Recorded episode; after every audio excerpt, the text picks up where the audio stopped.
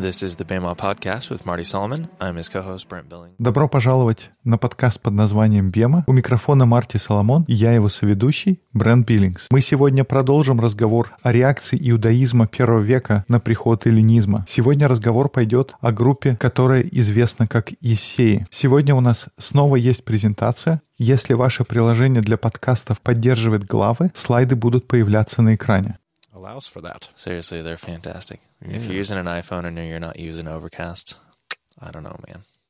В разных приложениях это выглядит по-разному. Есть такие известные, как Overcast, Pocket Casts. Приложение для подкастов от Apple тоже поддерживает главы. Но все это технические детали. Итак, мы уже обсудили Садукеев и поговорили про Иродиан. И как бы ты сказал, Брент, что объединяет эти группы? Они преданы культурным принципам эллинизма. Они двумя руками за эллинизм. И не стоит сильно упрощать. Очевидно, что были разные оттенки этой преданности. Многие иродиане с неохотой принимали эллинизм. Их подход был неоднозначный. Точно так же, как и в наше время, нельзя сказать о человеке просто черное или белое. Но по большому счету они были за эллинизм. И среди всех наших пяти различных групп, которые представляют различные ответы на эллинизм, эти первые две были за него. Их отношение такое, что мне нравится эллинизм. По крайней мере, какие-то его части, если не все целиком. Я думаю, что я могу соединить свою веру в Бога и эллинизм. Они могут уживаться одновременно.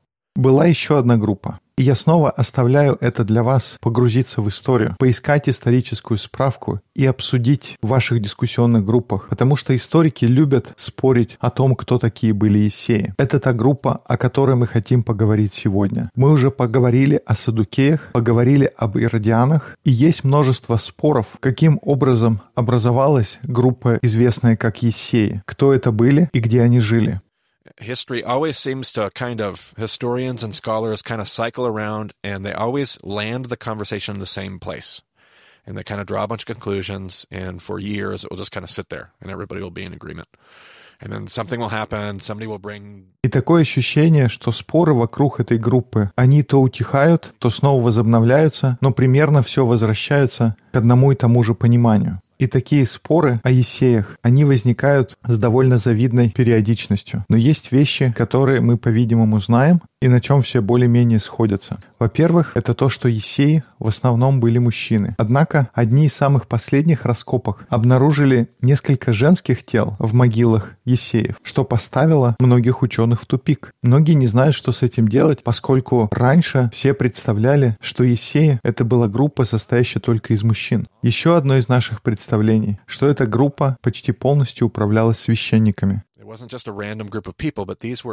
Это не была группа просто случайных людей, но это были священники, которые решили, что из-за того разложения идеи священства, которые мы видим среди садукеев, они сказали, Бог отказался от этой системы священства. Она погрязла в коррупции. Она не действует как должно. Мы не можем оставаться и быть частью этой системы. И поэтому они ушли и отправились в пустыню. Они основали поселение в месте, которое называется Кумран. Это там были найдены свитки Мертвого моря. Они пошли в пустыню, организовали поселение и готовились к концу света, к грядущему Божьему суду. Во многих смыслах этого слова они были сепаратистами. Можно сказать, что ими двигала фанатичная преданность конкретной версии эсхатологии. Они видели испорченность, которая процветает в храме. И для них это был знак приближения конца. И поэтому они пошли в пустыню, чтобы подготовить себя. Я не хочу перегибать палку и представлять их здесь сумасшедшими. Мне нравится эта группа, и из всех пяти групп, которые мы будем обсуждать, мое сердце больше склоняется к Есеям. Я думаю, что к окончанию подкаста у нас сложится представление о них, как о выживальщиках. Так называется движение, которое объединяет людей, готовящихся к различным чрезвычайным ситуациям. Их теология располагает воспринимать эту группу таким образом. Они ушли в пустыню, чтобы стать сынами света, и они отвергли сынов тьмы. Они осуждали храмовую систему. И исторически известно, что некоторые из них продолжали служить в храме. Как, например, Захария, на него можно посмотреть, как человека, у которого были связи с Ессеями. И все равно он продолжал выполнять свои обязанности в храме. Он бы кому угодно подтвердил, что храмовая система, она неправильная и коррумпированная. Но, может быть, он лично чувствовал, что он не может отказаться от Божьего призвания, которое он дал священникам. Как «нет, я не могу отказаться от моих священнических обязанностей». Ну и что, что система испорчена? Мне нужно выполнять мою часть. Итак, кто-то из есеев продолжал служить в храме, но многие из них если не большинство, полностью отказались от системы. Они ушли в пустыню, чтобы сформировать группу, которая будет полностью предана Божьему пути. Они сказали, что Божий путь стал настолько извилистый и испорченный, что кому-то надо выйти в пустыню. Хоть кто-то должен идти по правильному пути. Один из отрывков, на которые они опирались, это был Иеремия, 6 глава, 16 стих. Там говорится, так говорит Господь, остановитесь на путях ваших и рассмотрите, и расспросите о путях древних, где путь добрый, и идите по нему, и найдете покой душам вашим. И по сути Есеи были такой группой, которые сказали, что когда-то Израиль проснется, и они захотят узнать, где этот путь. И кто-то должен быть готов сказать им, что это за путь и где его найти. И это было то, ради чего они направились в пустыню. Они отправились в пустыню, и они стали делать копии со свитков. И это сформировало то, что мы стали называться свитками Мертвого моря. Я не смогу сделать подкаст на эту тему, я не специалист. Но о свитках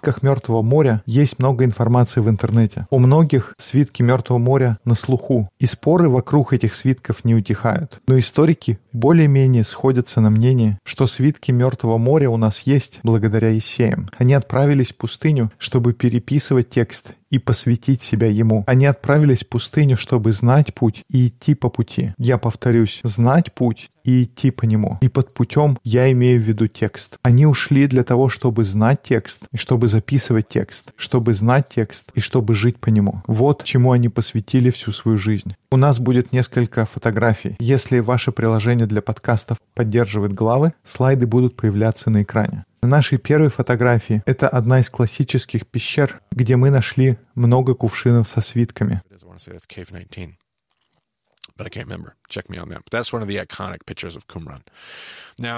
Сейчас я точно не помню нумерацию. Не хочу утверждать, что это именно пещера 19. Проверьте меня. Но это одна из картинок, которые люди представляют, когда думают о Кумране. Дальше у нас есть пара фотографий, на которых показано, как выглядела сама деревня. Это фотографии миквы, такой ванны для ритуального омовения. Вот еще одна фотография и еще третья для того, чтобы дать представление. Um, Это последнее выглядит больше, чем две предыдущих.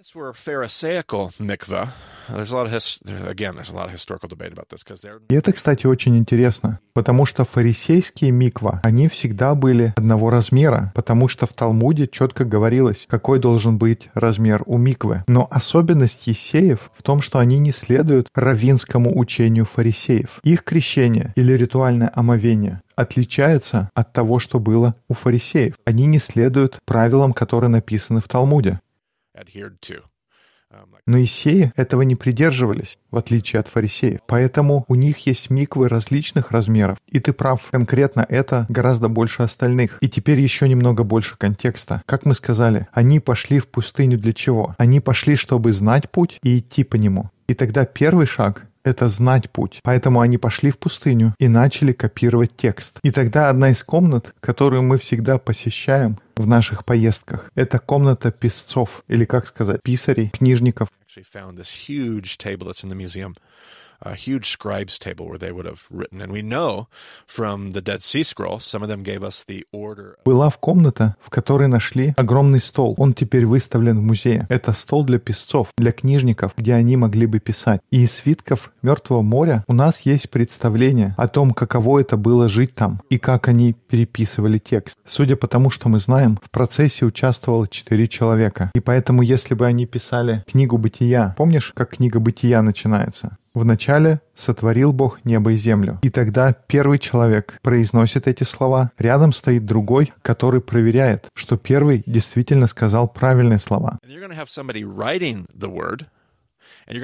Затем следующий человек записывает слово, и потом еще один, который стоит рядом и проверяет, что он написал правильное слово правильными буквами. Итак, если нам нужно написать «вначале сотворил Бог небо и землю», первый человек говорит «в», второй кивает, говорит «да, правильно», Третий записывает, в четвертый смотрит и подтверждает, да, он правильно написал. И затем опять первый человек говорит в начале, и процесс повторяется. И перед каждым разом, когда тебе нужно написать имя Бога, ты откладываешь перо, идешь в микву и проходишь очищение, и только потом возвращаешься в комнату, чтобы продолжить. Это был уровень преданности, который они хотели достичь. И я хочу сказать, что одна из причин, по которой мы можем доверять тексту, который есть в наших Библиях, это потому что Есеи были настолько преданы в том, как они переписывали эти свитки. До 50-х годов прошлого века, до того, как были найдены свитки Мертвого моря, были сомнения о том, насколько точны наши Библии. Мол, прошло две тысячи лет, а у нас есть рукописи, которые были сделаны через тысячу лет после всех событий. Откуда мы знаем, что не было поздних изменений и исправлений? Но мы нашли свитки Мертвого моря и обнаружили, что разногласия составляют меньше двух процентов всего текста. Это просто поразительно. И этим мы во многом обязаны тому, как Есеи были привержены пути. Но тоже мы видим, как они были преданы тому, чтобы идти этим путем. Мы это видим в том, как они шли и очищали защищали себя перед тем, как им нужно было написать имя Бога. Um, the next picture here. Uh, go to the next one. Если мы перейдем к следующей фотографии, это фотография плотины. И зачем здесь нужна плотина? С точки зрения Есеев, миквы, эти ванны для крещения, ритуального омовения, должны наполняться живой водой. Живая вода — это Маим Хаим. Я думаю, мы говорили об этом на первой сессии. И что мы сказали? Откуда берется Маим Хаим, Брент? Она должна прийти естественным путем. Она приходит от Бога. So the moment you put it in a bucket, it's no longer living water because it's getting there on my power. So that means that there's only two forms of water that are living water. What are they?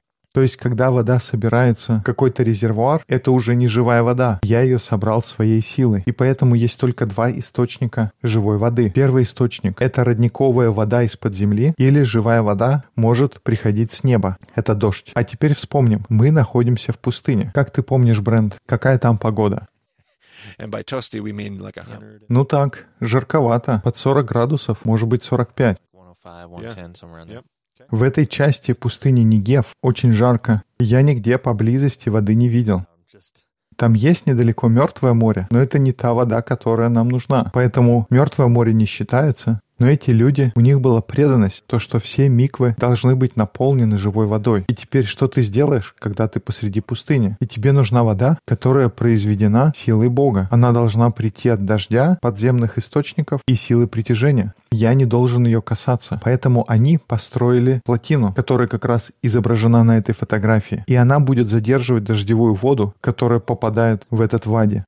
And then they actually, uh, And this next picture shows you the the like the canal. They had a plastered um, waterway that they had dug to go all the way from that wadi all the way down. А теперь на следующей фотографии виден специальный канал. Они прокопали путь для воды, чтобы вода из этого вади попадала в деревню. Я точно не помню, какой длины был этот канал, но это показывает уровень преданности, их стремление следовать пути, Божьему пути. Еще один отрывок, который приходит на ум в дополнение к Иеремии 6, когда мы говорим о Исеях. Это Исаия 40 глава.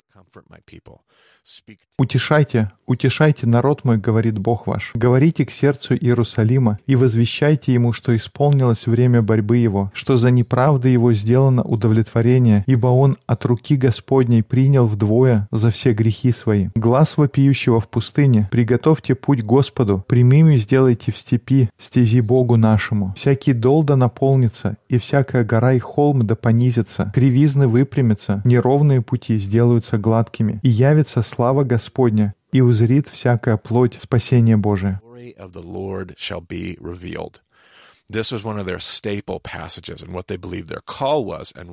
Это был один из основных отрывков для них. Это то, почему они верили, что их призвание — пойти в пустыню. Кстати говоря, когда ты слышишь это, тебе весь этот разговор о Есеях никакого библейского героя не напоминает? Я слышу отголоски Иоанна Крестителя. Это очень-очень вероятно, что Захария, его отец, он как праведный священник был связан с этим движением. And И мы знаем, насколько Иоанн Креститель был предан Господу. Есть намеки на то, что он был Назареем. Он дал обет Назарейства. Вполне возможно, что Захария, будучи из семьи священников, взял Иоанна и точно так, как ты хочешь посвятить своего сына Господу, ты отведешь его в место, такое как Кумран, и ты отдашь своего сына на воспитание этим людям. И тогда твой сын воспитывается как в школе-интернате, и люди воспитывают его в своем окружении, в своих традициях. И есть чувство, что все в Иоанне Крестителе говорит о мировоззрении и теологии Ессеев, за исключением того, как он взаимодействует с населением. Он выходит и начинает крестить. И это уже очень не ессейское поведение. Мы говорили, что Ессеи отделились, и они ждали, чтобы люди, чтобы культура пришла пришла к ним, когда наступят последние времена. А Иоанн, он идет к людям и начинает выполнять работу священника. Так что Иоанн, он отличается от Есеев. Но без сомнения, все, что мы слышим об Иоанне, есть чувство, что он находится под влиянием Есеев. Мы же еще поговорим об Иоанне Крестителе, когда обсуждаем Евангелие.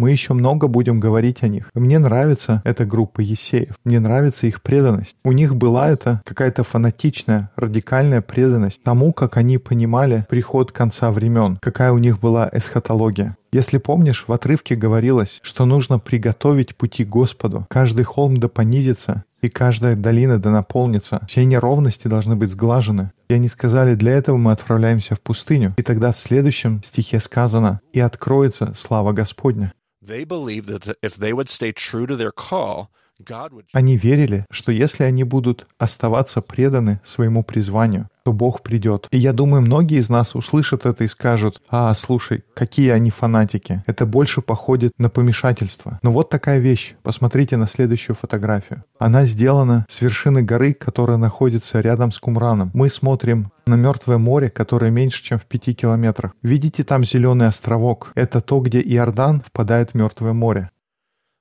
Это где говорится, что Иоанн Креститель начинает свое служение. Это одно из трех мест, в которых Евангелие говорит, что Иоанн крестил людей. И это то, куда приходит Иисус. И отсюда вытекает два наблюдения. Первое. Почему ты думаешь, Иоанн крестит людей так близко от Кумрана, если он никак с Есеями не связан? Для меня это знак того, что у него была сильная связь с этой группой людей a huge connection for me. And just to keep the perspective here in this photo, the lower right. И просто чтобы понимать, на этой фотографии в правом нижнем углу небольшая группка деревьев. Это то место, где мы видели фотографии Миквы. The compound of Qumran sitting right there in the what we call it the foreground. Is it the foreground of yeah, the picture? It's, Lower it's right. Pretty foreground, yeah.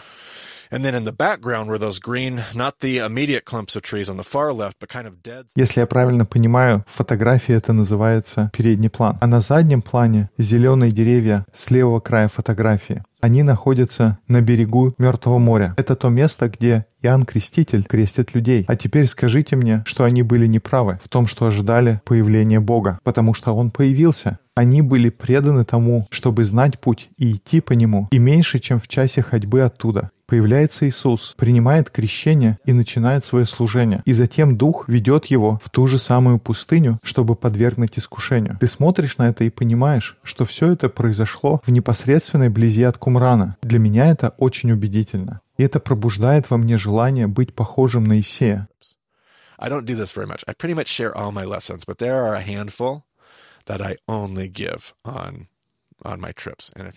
Есть целый урок, который вы можете услышать только если поедете со мной по Израилю. Многими уроками я делюсь на подкасте, но есть несколько, которые предназначены только для участников. А теперь давайте поговорим о Исеях. В чем ты думаешь была их проблема? Они ни с кем не разговаривают. Когда мы обсуждали Иродиан, мы сказали, что они общаются со всеми, они в центре событий. А Есеи — это полная противоположность. Они живут полностью обособленно. Никаких перекрестков всех земных дорог, никакой шафейлы. Они отделились и со своим фанатичным «я» обустроились посреди пустыни. И это отчасти причина, почему мне нравятся Есеи. Если бы я мог, я бы ушел в себя, я бы с удовольствием убежал и сидел бы где-то в горах и предавался бы изучению Библии до конца своей жизни и больше уже никогда не нужно ни с кем разговаривать. И просто как пример, прошло две тысячи лет между тем, как они сделали свою работу, переписали свитки, и тем, как мы их нашли. Не знаю, кому хотелось бы, чтобы о нем вспомнили только через две тысячи лет. Это та борьба, которую мы видим в подходе Есеев. Но есть очевидные положительные моменты. Их преданность, их преданность тексту — это моя личная вера.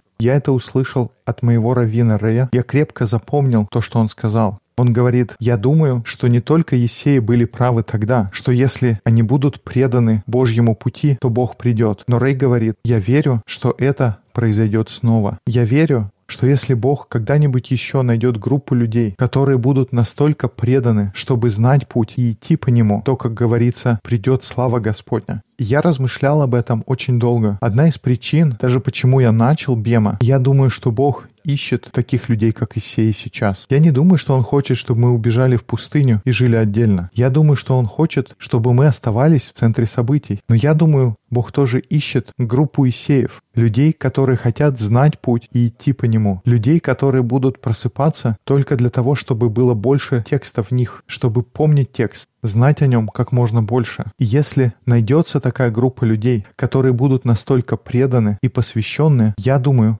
откроется слава Господня. Итак, в кавычках, выпьем же за то, чтобы подготовить путь. В наших поездках это одна из моих любимых частей. Очень сильный урок. Приезжайте как-нибудь. Рекомендую от всего сердца. Ну что ж, если вы хотите присоединиться к дискуссионной группе, посмотрите на сайте bemadiscipleship.com. Там есть расписание и карта дискуссионных групп по всему миру. Эти группы постоянно обновляются и запускаются новые. Я знаю, у нас есть где-то 20 выпускников БЕМа, поэтому подключайтесь и продолжайте обсуждать. Absolutely. Если вы хотите связаться с Марти, его можно найти на Твиттер как Марти Соломон. Меня можно найти как EIBCB. Нам интересно узнать, что вы думаете об ответе Есея. Поделитесь, с какой группой вы себя идентифицируете. Спасибо, что слушаете подкаст под названием «Бема». До скорых встреч в эфире.